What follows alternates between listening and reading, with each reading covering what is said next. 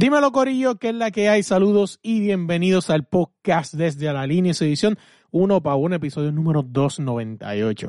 Esta semana tenemos con nosotros a la boxeadora profesional de México, Angélica Rascón. Oye, hablamos de con ella de todo un poco, hablamos de su carrera, hablamos del boxeo femenil, también hablamos sobre su más reciente pelea con Yamilén Mercado, hablamos también de varias peleas, hablamos del boxeo femenil como tal, que es lo que le falta, entre otras cosas más. Oye, búscanos en cualquier plataforma de podcast, como desde la línea podcast y en Instagram, como desde la línea podcast. Dale play. Bienvenidos al podcast Desde la Línea.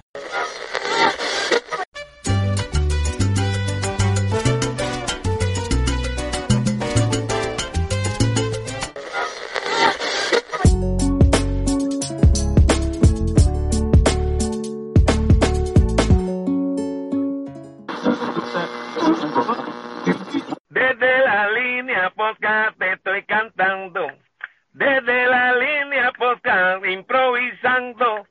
Le doy las gracias todito a todos mis hermanos por estos años que yo a los niños he dedicado. Desde la línea podcast, desde la línea podcast. ¡Mira, wow! Dímelo Corillo, que es la que hay. Saludos y bienvenidos al podcast desde la línea en su edición uno para uno. Esta semana tenemos con nosotros a la boxeadora de México, Angélica Rascón. ¿Cómo estás?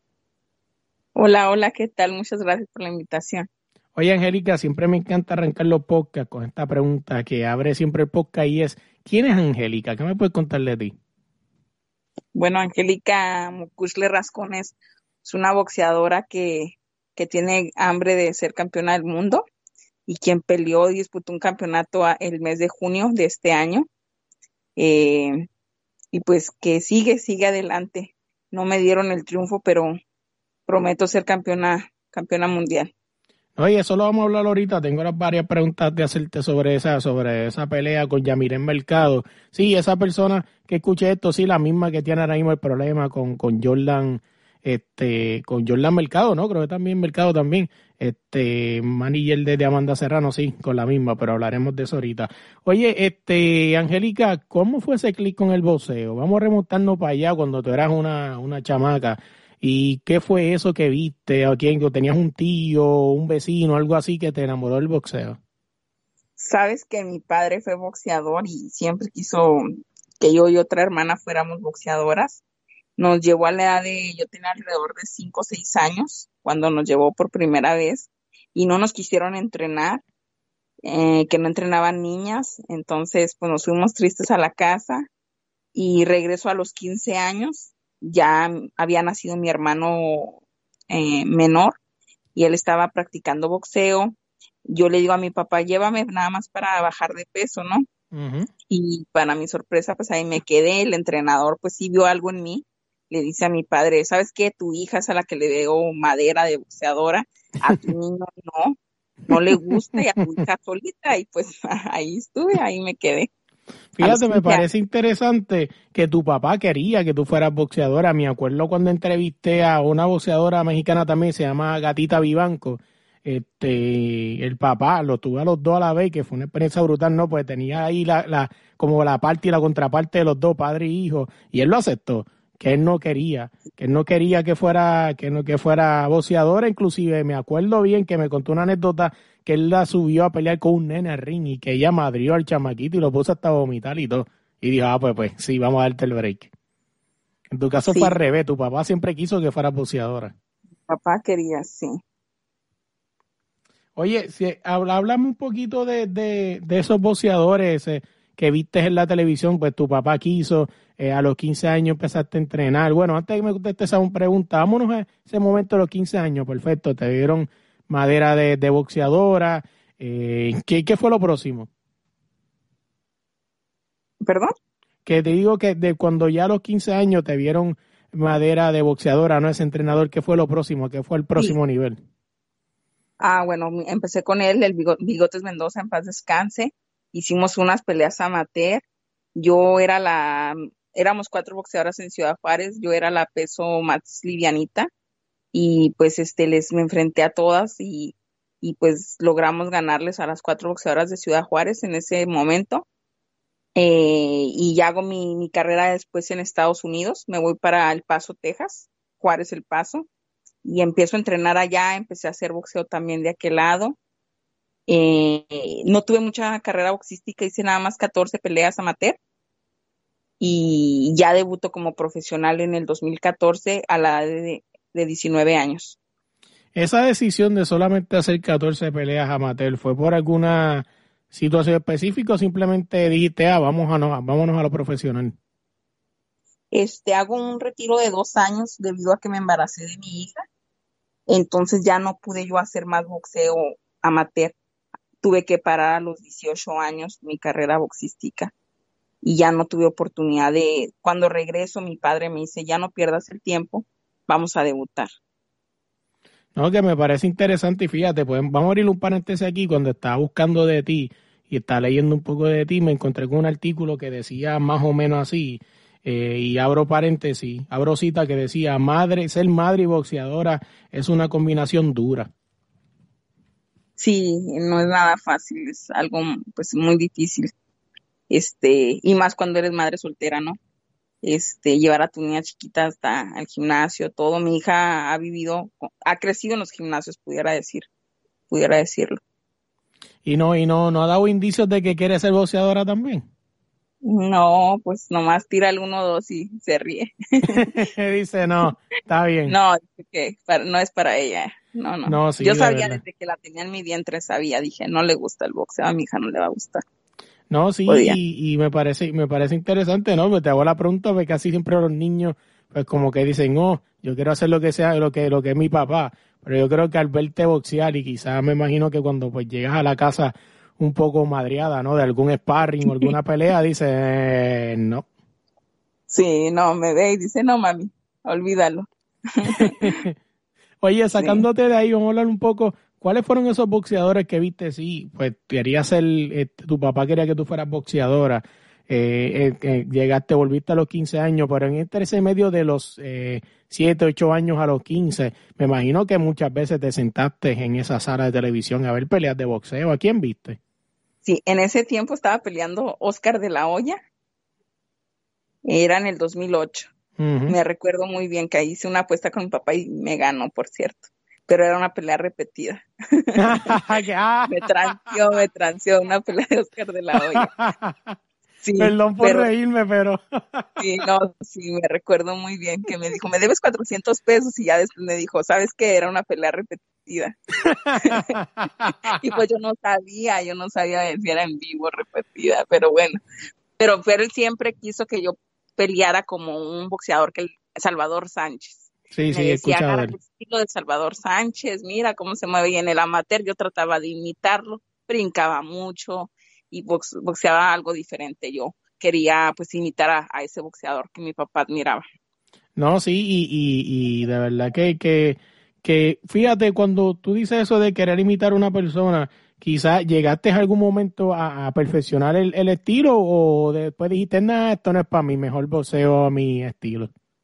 No, yo fui haciendo mi propio estilo. Yo creo que cada boxeador pues tiene su propio estos movimientos naturales que se le da, entonces yo tiendo mucho a, moverme medio curioso, pero ese es mi estilo. Digo, bueno, pues es que así, todos tenemos un estilo y, tenemos errores también, pero es parte de tu estilo, o sea, es parte, yo bajo mucho las manos, mucho, me muevo muy raro y me dicen, hey, pero digo, es que es mi estilo, yo sé que debo de tener la guardia arriba, pero bueno. y no, y no, no, me imagino que, que no es fácil, ¿no? Y no me acuerdo con qué boxeadora yo hablé eso, pero me acuerdo que sí, que, que cuando cambias de esquina, tu esquina trata de, corregirte tus, tus errores, ¿verdad? Valga la redundancia. Este, pero al final del día es como tú dices, tu estilo. Mm, es como volver a ser un niño que vuelve a caminar, es difícil, ya sé la forma en la que aprendió. Sí, ándale, uno se le graba como va desde su primer entrenador, entonces... Es como una memoria automática. Sí, exactamente, es como, como una memoria. Oye, eh, entonces me dice que veía a Oscar de la Hoya eh, pelear, ¿no? Pues entonces imagino que tuviste que haber visto, o yo creo que quizás era muy niña, la pelea de Tito y Oscar, ¿no? Tito Trinidad. no recuerdo, no recuerdo, pero yo creo que, yo creo que éramos muy niños. Es más o menos Sí, que yo yo- somos contemporáneos, ¿no? ¿Cuántos años tú tienes? Sí, ¿verdad? O sea que una dama no se le pregunta la edad, pero... Bueno, ya la regaste, amigo, pero bueno. Ay, no, 29, 29 No, años. pues, pues somos, sí, somos contemporáneos. Aquí yo tengo 26, 27, sí, que estábamos más o menos en la misma edad. Yo la tuve que Ah. llegar a ver por YouTube después con el tiempo porque pues, era muy niño. Sí, muy joven. Sí, que, que era algo como... Fue una pelea, ¿no? Le llaman la famosa pelea del milenio. Que, pues, que tuve la oportunidad, fíjate, de hablar con Nacho Beristain y fue una anécdota bien bonita porque le pude preguntar de la pelea. Y, y hablar de eso y, y escuchar a, a un tipo como Nacho decir que, que Tito la ganó. O sea, que se puso a correr. Es algo como que, wow, Sí. brutal. No, no, no me tocó verla, no me tocó verla. Pero te digo, sí recuerdo a Oscar de la Hoya. Claro. Eh, oye, sacándote de ahí, vamos a hablar de, de, de es- eh, hablamos de que esos boxeadores que viste, pero me imagino que tuviste que haber visto uno que te, que quizás te inspiró, ¿no? Alguna boxeadora en particular que la considerabas un ídolo o boxeador. Mm. Bueno, me gustó, también estaba paqueado en ese entonces, subiendo de categorías. eh, y este me gustó él, me gustó lo que hacía, ganar en varias ah, divisiones y noquearlos, porque estaba muy chiquito y estaba noquear los pesos más grandes. Claro. So, me inspiré en, en. Eh, Canelo apenas empezaba también. Y de mujeres estaba la Guerrera Torres y está Jackie Nava. Me acuerdo bien que vi esa pelea y muy buena pelea. Yo creo que una de las mejores peleas que he visto entre dos mexicanas.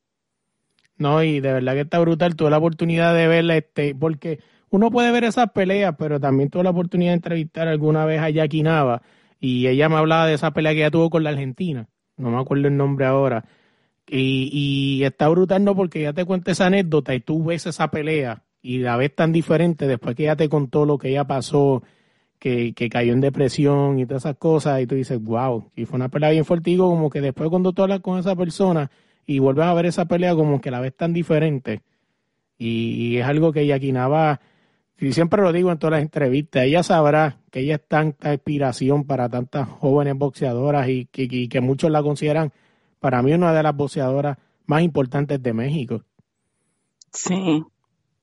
Sí, sí, así es, Jackie Nava. Oye, déjame sacarte de ahí, vamos a hablar de la, de la pandemia. La persona que estén ahora mismo escuchando este podcast, o quizá la escuchen quizá 20 años más al frente, estamos en el 2021 pasando por el segundo año ¿no? de una pandemia mundial. Este, ¿qué, qué has hecho? ¿Qué hiciste en la pandemia para adaptarte? En ella tuviste una pelea, que vamos a hablar ahora de ella, pero ¿cómo fue ese tiempo de adaptarte, no? La forma de entrenar un poco diferente. Sabes que yo lo de la pandemia traté de verlo muy positivo. Dije, bueno, vamos a actuar, vamos a hacer unos cambios aquí. Y yo vivía en El Paso, Texas y Ciudad Juárez. Entonces, cuando empieza esto de la pandemia, eh, pues mi niña, la escuela, tú sabes que pararon las escuelas, los Sí, sí. trabajos, todo. Yo aprovecho y, y vengo a, a visitar a mi amiga Maravilla, eh, la otra Angélica, la boxeadora. Entonces, eh, vengo de visita y pues nada, que aquí me quedo, ¿verdad? este, me quedo, vemos todo positivo, nos acoplamos, vamos a los gimnasios, empecé a, empezamos un entrenamiento, entonces aquí nunca se cerró el gimnasio a pesar de que aquí había COVID, nada más había este, precauciones Sí, como restricciones y y limpieza. todo eso, todo eso había, entonces para mí estuvo bien que no cerraran porque yo no paré, entonces yo sabía, dije, esto del COVID va a venir una oportunidad porque vi que todas las peleas promotoras chicas estaban paradas, pero las promotoras de televisión, las promotoras grandes eran las únicas que estaban dando oportunidad Ah, sí. a, a los peleadores. Entonces yo dije, aquí viene la oportunidad. Aquí es cuando va a empezar y donde te va a hablar una, una, una función grande, ya sea para que vayas de oponente, obviamente del lado B, y fue lo que pasó con Yamilet Mercado. Se me contrata, obviamente, pues para que Yamilet haga una defensa a su favor, ¿no? Me parece interesante, fíjate, y no tenía ese dato, estábamos hablando antes de empezar, que ya estábamos hablando un poco de eso, ¿no? Que es lo que vamos a entrar ahora y pues eso me da paso a entrar a, pre- a pelear con Yamile. Pero fíjate, no tenía ese dato de que te habían contratado como el famoso lado B, que yo considero eso una humillación, ¿no? Pues básicamente están diciendo, te estamos trayendo aquí, pues, para que te subas ahí arriba. y prácticamente sirvas de punching bag para hacer lucir bien No, no, a nuestra boxeadora. Así, así fue, porque realmente ellos no sabían de mí, ellos no sabían que yo estaba aquí en Seattle entrenando. Ellos, ellos hablan a mi entrenador en Ciudad Juárez, oye, está Angélica, no sabe, no, no sabemos nada de ella. Bueno, ¿crees que quiera pelear? Entonces mi entrenador rápido dice, sí, va a la pelea. No, pero pregúntale, no, dice mi entrenador, va. O sea, mi entrenador sí sabía que yo estaba entrenando acá. Claro. Entonces, los de Yamilet Mercado se sorprendieron porque ellos no sabían que yo estaba entrenando, eh, no sabían nada de mí, o sea, realmente para eso se me contrató porque dijeron, pues es una chava que está- dejó un récord invicto, pero está, está fuera de los eh, gimnasios, claro. que era realmente lo Eh, contrario. La, la idea, la idea era, para verdad, aquí, como decimos nosotros en Puerto Rico, la idea era buscarle un bombo al pitcher. Ajá. O sea, que, que O sea, ese básicamente que, que le hiciera lucir bien y fue al contrario. Fue al contrario, sí, pues mi preparación y, la confianza de ellos, ellos se confiaron realmente. Oye, y entramos, vamos a entrar a esa pelea de Yamile en Mercado, una pelea que no dejó muy bien parada a Yamile, fue la, la pelea, si no me equivoco, ¿no? Fue la pelea anterior a esta que tuvo este, recientemente con Amanda, eh, que yo considero que para mí fue, ¿verdad? Yo no sé mucho de boxeo, tú eres la experta aquí, me puedes corregir, pero ustedes tuvieron esa pelea en junio, junio, julio, y ella estaba cogiendo ya esta pelea ya en, o- ¿qué? Que septiembre fue, ¿no? En agosto. Sí, nuestra pelea fue en junio 26 Ujú. y ya para, y ya ya empezó rápido su otra pelea el mes siguiente. Que- Este- que yo por lo menos, como te digo, yo no sé mucho de boxeo. Bueno, sé, pero en esa área administrativa no sé nada. Pero yo, Yo como lo- esquina no, Yo no te, voy a con... decir, yo te voy a decir lo que yo pienso, lo que yo pienso, ¿ah? Ujú. Ella, la gente se le echó por la manera en que se vio conmigo. Claro, que lució Ella se mal, lució muy mal, se vio muy mal, recibió mucha crítica. Entonces, al ofrecerle la pelea contra Amanda Serrano, ella no dudó ni, ni dos veces. ¿Por qué? Porque ella prefiere perder ante una Amanda Serrano que ante una Angélica Rascón. No, y todos sabemos que perdió con Angélica Rascón. Sí, pero quería que se olvide mi nombre. ¿Cómo vas a olvidar a Angélica Rascón haciendo una pelea luego, luego contra una campeona del nivel de Amanda Serrano? No le hace la categoría que sea, ella aceptó el reto. ¿Por qué? Porque quería otra vez que la gente la reconociera y ahorita todo está positivo al lado de ella. Ya se les olvidó a Angélica Rascón. Pero a mí no se me ha olvidado y así como ella pide una revancha ante Serrano, que creo que no se la merece, No, yo claro sí me merezco no. la revancha. Yo sí me la merezco y yo exijo mi revancha a Yamilet Mercado. No, y, yo creo que es una falta de respeto, ¿no? Que no te la dé a ti, que tú sí fuiste una digna rival, y ella se la pide a Amanda, o sea, yo pienso que, que ¿verdad? Y no, y no sacando mi patriota de, de, de mí, no, no, pero la verdad el caso es que una pelea, una, una revancha contra Amanda Serrano, lo que le puede provocar es un knockout. Ella estuvo al Sí, borde del knockout en el séptimo, del séptimo al diez, ella estuvo al borde del knockout. Sí, no, no, no. Esta vez tuvo mucha suerte que Amanda no la noqueara, pero en una revancha obviamente ya sabe Serrano lo que va a ir y, y sabe los puntos de, de Yamilet. No, así es. Y fíjate, estamos como tetubiando, vamos a entrar. Angélica Rascón su Yamile Mercado. La pelea fue en junio pasado. Y hablando con Angélica, con, con tu tocaya, ¿no? Y tu amiga también, La Maravilla, saludos, escucha esto. Eh, ella me lo dijo, estuvimos hablando esa noche. Pues le dije, mira, pues me consigas a tu, a tu amiga, y lo otro, bla, bla, bla. Y hablamos un rato este, después de eso. Y ella me lo dijo, me dijo, ella está. Y le dije, ¿cómo está ella? que le, le estaba comentando no lo que decía la gente en las redes sociales y ella dice ella está bien pues ella sabía que iba a perder porque si ella sabía que si no noqueaba no había break Sí, no, yo sabía claramente eso. Yo le dije a ella, yo voy a aceptar la pelea, yo sé claramente que si no noqueo, no se me va a dar la pelea. Incluso cuando, antes de dar la decisión, yo voy y la felicito a Yamilet. No porque me hubiese ganado, sino porque ya sabía lo que iba a pasar. no así es. Y fíjate me hablas de la revancha. Vamos a hablar un momento de eso. Y en qué ha quedado eso tú pediste la revancha creo que fuiste una digna rival que creo que se la merece no la revancha sería este interesante por demás y no ha quedado en nada. Te han, te han dicho algo te han ignorado No, ellos no me han contestado en los mensajes. Yo, yo no he exigido la revancha oficialmente, solamente este, sí lo dije en video, este, cuando recién estaba cortada y todo, recién había terminado la pelea, pero ya viendo bien claro lo que ella está pidiendo con Serrano, ahí sí ya dije, no, yo tengo que exigir mi revancha, esto no se puede quedar así, porque yo sí me merezco mi revancha. Pero sé que no me la daría porque el estilo no se encontró. Pero como vi que hizo un cambio de esquina, vi que está con el team de Yakinaba ahora, eh, pudiera ser una excepción, pudiera ya pensar que va a mejorar y pudiera aceptar una revancha.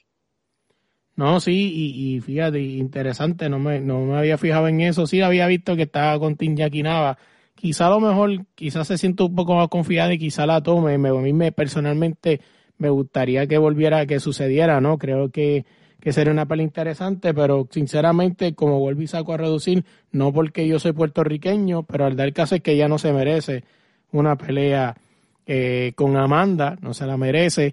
Eh, no sé si quizás a lo mejor eh, con esto está aprovechando y haciendo la demanda que, que, estableció ¿no? contra, el, contra la esquina de, de, Amanda, quizás como para llamar la atención y quizás ahí engancharle una revancha, no sé, no sabemos.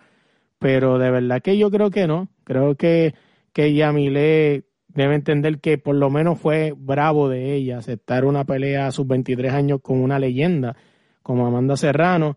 Y yo creo que pues debe utilizarlo como está pasando, ¿no? Que lo utilice como escalafón, porque como hablamos tú y yo fuera de, de récord, ahí la que ganó indirectamente fue ella. Ahí la más que perdía esta pelea era Amanda, pues si Amanda llega a quedar chocada, ahí se acabó la, trayectoria de Amanda. Pero pues, oye, vamos a sacarte de ahí, vamos, vamos a sacarte de ahí, vamos a hablar de otras cosas.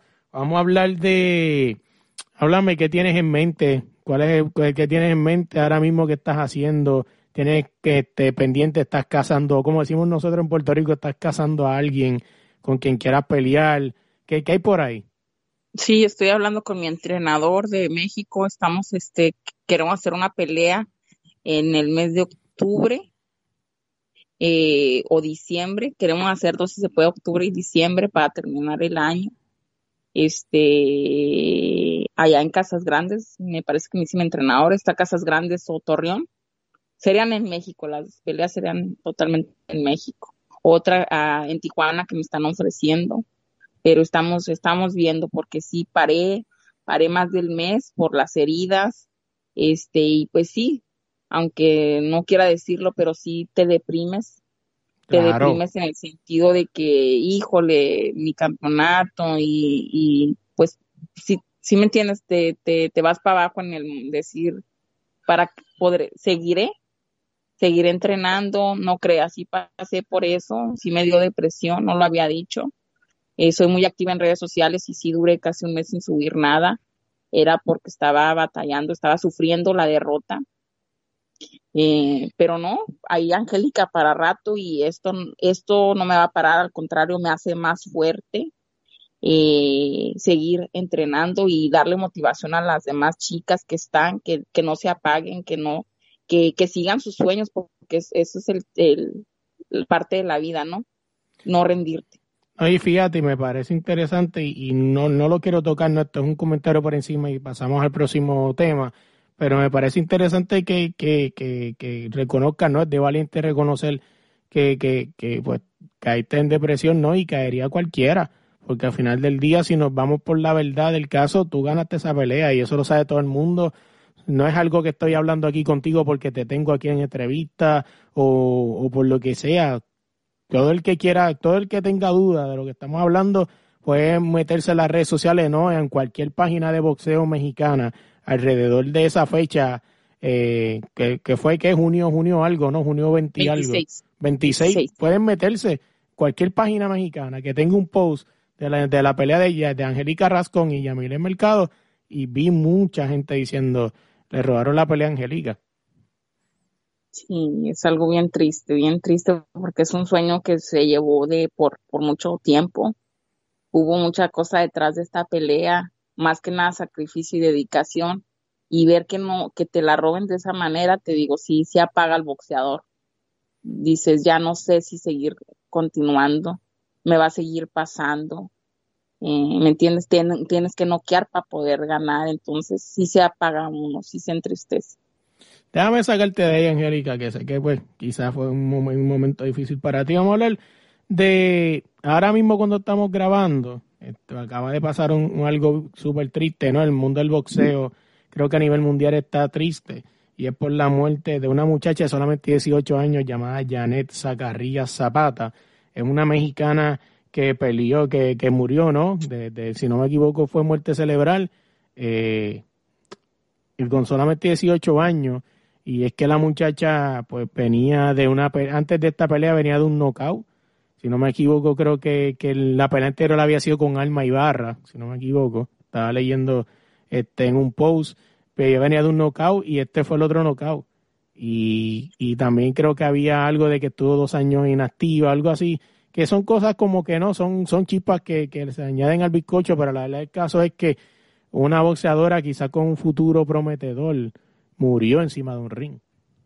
Sí, Janet sacaría ser una boxeadora pues muy joven que apenas comenzaba su carrera profesional. Me parece tenía cinco peleas profesionales, eh, pero sí escuché que estaba inactiva tres años y también este su pelea anterior, como dices tú, fue noqueada.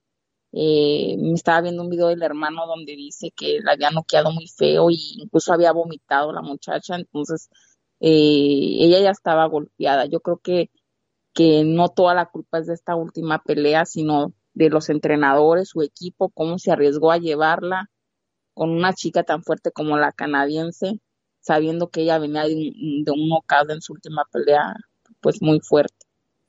No, y, es que el caso, eh, como tú dices, quizá este, esa esquina tuvo mucho que ver con eso y con la mala decisión, porque al final del día, hasta los grandes, hasta los grandes, cuando vienen de una pelea mala, eh, deciden quizás coger a alguien un poquito, no estamos diciendo que coger a alguien más, más con menos habilidad, no, pero tratan de que si un ejemplo, como dicen vulgarmente, boxeadores clase A, clase B, clase C, siempre tratan, de coger a alguien clase C o clase B para ir cayendo de ritmo para volver. Sí.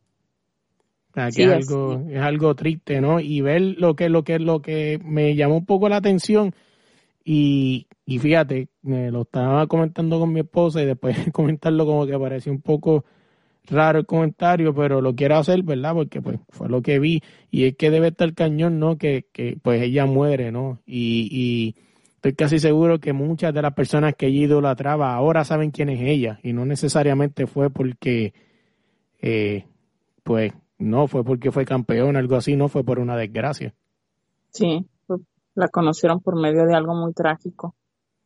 Es algo pues que lo puso desde, desde, desde todos los boxeadores en México, eh, Freddy Roach, eh, un montón de gente vi que, que prácticamente el mundo se inundó con, con la desgracia de, de, de, ella.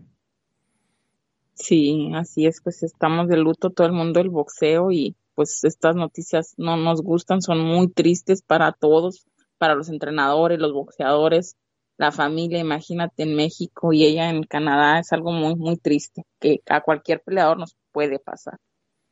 Fíjate, me, me pasó algo en las redes sociales, después te lo voy a comentar fuera de récord, porque pues creo que no, que es indebido hablar eso aquí, que, que, acuérdamelo cuando termine y que te voy a comentar algo. Pero sacándote de ahí, eh, eh, ¿Tú crees, oye Angélica, no sé si quieres hablar de esto, si quieres pasarlo lo pasamos, no, pero escuché mucho, eh, vi muchos boxeadores quizás hablar de esos tiempos como cuando uno está empezando a boxear, no, que quizás muchos de estos sitios, clubes pequeños, deciden quiénes son los boxeadores que ellos creen que van a ser estos boxeadores que son los que tienen futuro y los boxeadores que quizás puedan usar para hacer escalafón, ¿no? O sea, leí mucho eso por ahí. que, que hay boxeadores que simplemente los usan como decimos nosotros vulgarmente en Puerto Rico, pachata. Sí, de escalón, los usan de escalón y si dan el campanazo, pues bien los apoyan y si no, pues sí, siguiente. es algo, es algo bien triste, ¿no?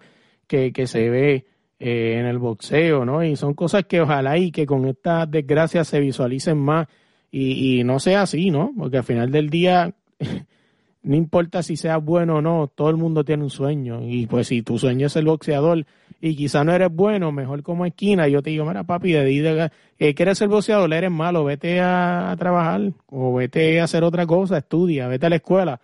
pero no muchas veces es así. Prefieren decirte embustes y tenerte ahí de escalafón con que sí, sí, no te preocupes, que mañana te va a tocar a ti, sí, sí, mañana. Y no es así. Sí, sí, pues todo también depende de que te encuentres a la gente correcta en tu camino, un buen equipo, que no nada más te vea como signo de pesos, sino que te apoyen y no te arriesguen, ¿no? Porque muchas veces sí, los entrenadores agarran las peleas por, ah, una buena oportunidad o porque te están pagando una cierta bolsa, pero creo que la vida pues vale mucho más que cualquier cifra de que te puedan ofrecer. No, así que oye, y hablando de bolsa, creo que ahí podemos entrar al último tema y ahora sí para dejarte ir, el mundo fuera de lo de, esta muchacha, también hay otra parte en el mundo que está un poco consternada. Y es que aparente alegadamente, ¿no? Porque traté de buscar esto en, medios eh, que fuera un poco más legit y no lo encontré, pero podemos hablarlo un poco por encima y es que eh, Yamil en Mercado y Amanda fueron parte de una, de una pelea de Celebrity Boxing, porque yo no, es más una, un show de celebridades, pues yo creo que Sony Boxing se merece llamar, pero creo que una falta de respeto a los boxeadores de verdad. Pero para mí la pelea de Yamile y Amanda fue la única que era boxeo esa noche, todas las demás eran un circo.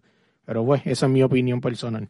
Eh, y es que aparecieron supuestamente los lo, se ganaron eh, estas personas, ¿no? En esta pelea y es que vamos a en la que, pues, la que nos amerita a nosotros, que es Amanda Serrano versus Yamile. Y es que supuestamente, según este post, ah, eh, dice que el mercado ganó 16 mil dólares y Amanda Serrano 42. Entonces, eso alertó la, la, la ¿cómo se llama? El, la atención de todos los fans. ¿Cómo es posible que esta gente se está entrando a cantazos por 42 mil dólares? Pues sí. Bienvenido al boxeo femenino. No, y, y creo que esas cifras que me están diciendo son bolsas altas porque a la mujer hasta ahorita no se nos paga bien, se nos paga muy poco. Este, yo creo que esas son las bolsas más grandes que se han visto, yo creo, en el boxeo femenil porque, te digo, no están pagando bien, todavía no, no alcanzamos esa cifra como el hombre. No, y no solamente eso, que supuestamente eso añade de que este eh, youtuber, Jay Paul, le dio una donación ahí, pues ahí subió un poquito más el dinero. Pero veo la gente consternándose y como le escribí a dos o tres personas, eso a mí no me sorprende, pues yo le dije, porque obviamente ustedes no son fanáticos del boxeo femenil, yo sí, obviamente he tenido oportunidad también, ¿verdad? Y la gracia y, y la confianza de poder entrevistar muchas boxeadoras y lo he escuchado de sus propias bocas. Y es que, imagínate, ahora escuchaste decir que 42 mil dólares esta gente está sorprendidos y tú dices que es la bolsa más grande que, que le han dado, o sea, que es peor todavía. Y lo más triste de esto es que como yo le escribí a muchas de esta gente, oye caballo, esto puede cambiar si tú lo permites. Quien tiene el, quien tiene el poder de cambiar esto eres tú. bueno, tú también, fanático que me está escuchando, ¿cómo? Apoyando.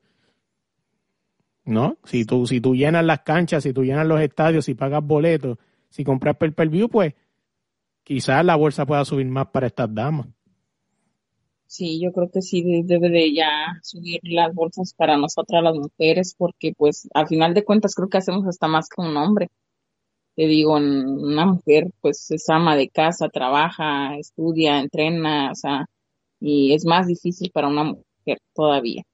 No, y, para, ganarse al final del día 20 mil dólares, 10 mil dólares, porque pues a lo mejor quien escuche esto diga, ah, pero ¿y por qué ella decidió hacer esto? Bueno, primero porque le gusta, o sea, uno no debe increpar, ¿no? Pues cada cual tiene sus sueños y hace lo que quiera. Y segundo, que como tú dices, todo ese mismo sacrificio, igual que el hombre, la diferencia es que el hombre cuando se acaba esa noche se mete, eh, en una mala noche se mete 7 millones de dólares. Pero tú en una buena noche te metes 15. O sea, que, que es algo que, está brutal, como, le, como les dejamos saber yo y Angélica aquí, de verdad, si usted quiere que las mujeres le paguen más, usted tiene que pegar a, un per per view, llenar esas canchas, llenar esos coliseos, y así, pues la gente ve que, que, porque al final del día, estos morones no ven la calidad del boxeo, lo que ven es, según ellos, los números que llenan, ¿no?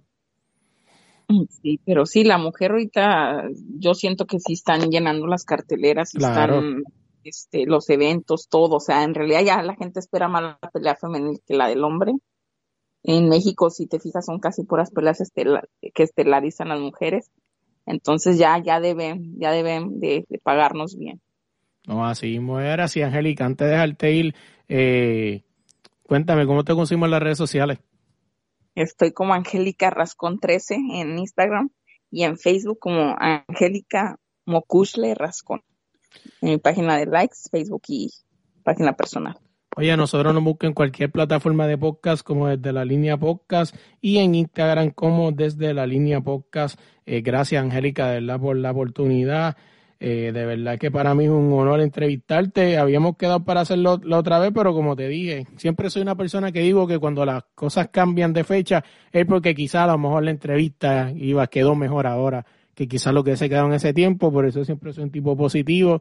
Y de verdad que gracias por la oportunidad, por la confianza y, y a la otra Angélica, la tocaya, saludos. Escucha esto, que gracias a ella fue que esto se pudo dar. Sí, ahorita estaba aquí oyéndote, pero ya se salió, pero sí, te mando saludos.